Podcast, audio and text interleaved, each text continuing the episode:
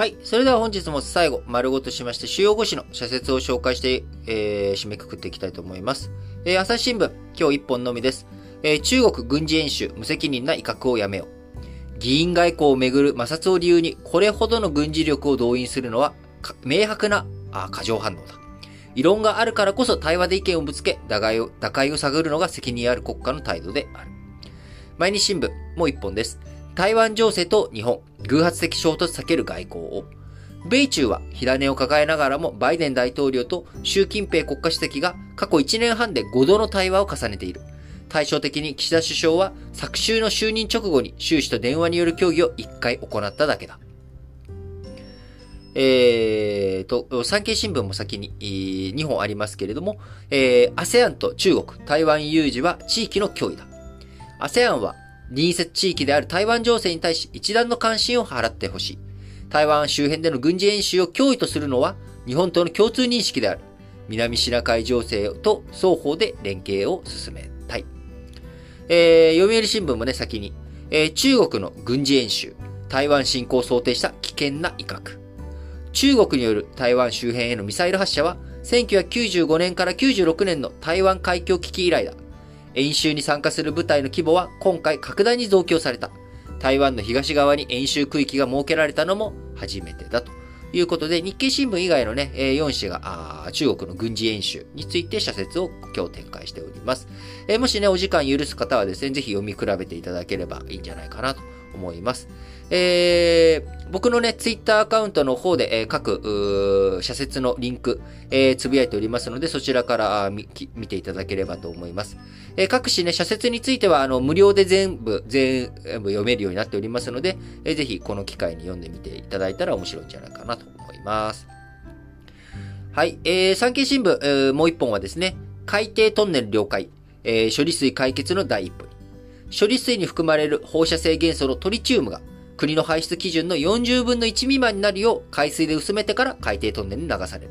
これは世界保健機関 WHO の飲料水基準に照らしても約7分の1の水準だということでね、もう科学的にね、えー、やれることはもう僕は全部、福島第一原発のね、汚染水、えー、浄化した処理水を海洋放出するにあたって、科学的にできることはもう全部やっていると思っております。あとはね、気持ちの問題とか、あとはその風評被害とかですね、えー、なんか怖いっていう、その心理的な側面ですよね。ここに対してどういうケアをしていくのかというところで、えー、そんなのね、気のせいだよ。もういくら数字を見せてもね、あのの多分もうゼロにしてもですね、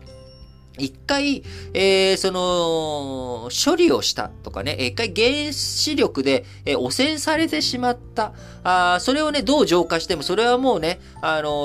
ー、生理的に、心理的に受け付けられないっていう人は、まあ、ある一定数存在しちゃうと思うんですよ。で、そこに対して、えどういうふうにですね、あの、やっぱりアプローチをかけるかっていうのは科学的な部分ではなくて、やっぱり心理的なところとかね、えそういったところにどういうふうに寄り添っていくのか。まあ、ただ寄り添い続けてしまってもですね、あの、解決ができなくなってしまうということになりますので、えそこをしっかりと寄り添いながら、あ経済的な風評被害とか、そういったダメージがね、起こらないように、えしっかりと政府対策を取っていきながら進めていってほしいなと思います。えー、読売新聞、えー、もう一本は、河川の氾濫対策、想定コス豪雨にどう対応するということでね、えー、やっぱり線状降水帯、こちらの影響で、えー、いろんなところで豪雨起きていってしまうと。えー、こういったところ短期間でね、えー、たくさんの大雨が降ってしまうと、えー、土石流や橋の崩落など、いろんなものを引き起こしてね、えー、命の危険、えー、こちらにもつながっていってしまいます。えー、国のね、土木工事とかの対策でしっかりと事前に対策できるところを対策していくということ大切ですけれども、え、それとともに、豪雨の際、家族の取るべき避難行動を一人一人がシートに書き込んでおく取り組みも広がっている。大雨が予想される場合、どのように避難するか、事前に家族で話し合っておくことも大切だということで、今後ね、えー、やっぱりその自然災害、えー、日本自然災害ね、台風、豪雨、線状降水帯、えー、地震、えー、いろんなね、災害があります。えー、それだけじゃなくね、今はやっぱりあのー、安全保障の面でも、えー、何が起きるかわからない。えー、我々のね、住んでいる街がいつ戦場になってもおかしくはないと。それがね、必ずしもゼロではない可能性がということを考えて、やっぱり万が一の時にどう備えていくのかというところをしっかりと考え、検討していくということはね、日頃から大切なんだと思っています。えー、火山のね、話とかも、噴火のね、話とか、この前、桜島、えー、もありましたし、やっぱりいろんなところ、何が起きてもおかしくない。東日本大震災、えー、2011年3月11日、えー、僕もね、東日本大震災、にあった時にですね、えー、もう何が起きるかわからないというふうにあの時思い、えー、思いました。そこからね、やっぱり危機感とかいろんな意識、えー、非日常がいつやってくるのか、日常がいつ断絶するのかっていうことの意識がまた、あ十何年経ってね、少し薄まってきてしまっているんですが、改めて、えー、危機意識というもの、健全なね、危機意識を育てながら、日々を過ごしていきたいなと思っております。えー、最後、日経新聞の2本です。えー、景気後退の懸念を移す原油市場。原油や天然ガスの高騰に伴う物価上昇は世界経済の下押し圧力となっている。米欧は金融引き締めに転じ、景気後退による石油需要の減少への不安が強まっている。え最後、日経新聞の最後の一本。品質不正を止めるのは経営の責任だ。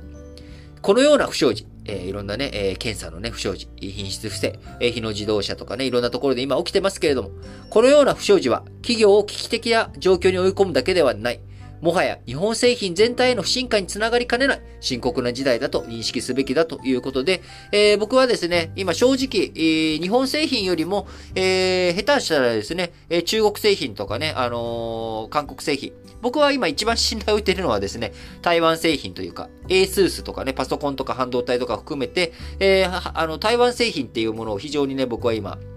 信頼感を持って、えー、見ておりますけれども、えー、日本製品っていうものがね、あのー、これがね、え、安かろう悪かろうにならないように、え、しっかりとね、え、今が正念場なんだった、なんだろうなというふうに思っております。はい。ということで、本日も皆さん、新聞解説ながら聞きをお聞きいただきありがとうございます。えー、なかなかですね、あのー、体調はね、もう全然大丈夫なんですけれども、まあ、暑かったりね、寒、なんか急に、その、天気がね、気圧が、あくずついたりとか、まあ、ちょっと、天気が安定しないということもあり、なんか気力の面でね、なかなか、こう、よっしゃみたいな感じになんかならないんですよね。なんかね、普通僕夏暑さっていうものに対しては、よっしゃ暑いぜ来たぜえー、夏だぜっていう風になるんですけど、なんか今年の夏は雰囲気感覚がなんかちょっと違うなーっていう感じで、えー、安全運転、安全運転に今、勤しんでおりますけれども、えー、皆さんもね、あの、ご無理のないように、日々をお過ごしいただきながら楽しんで、えー、一日一日大切に過ごしていただければと思います。えー、ラジオ歴史小話、リートンとね、ソシはですね、皆様からのお便り、こちらをお待ちしております。各エピソードの概要欄、こちらに Google フォームの URL 貼っておりますので、そちらの方からぜひ投稿していただければと思います。えー、また Twitter でのね、えー、皆さんのつぶやきとかも募集しておりますので、えー、ハッシュタグラジ歴なんかでね、あのー、とつぶやいてもらえたら嬉しいなと思っております。はい。それでは、皆さん、今日も元気に、いってらっしゃい。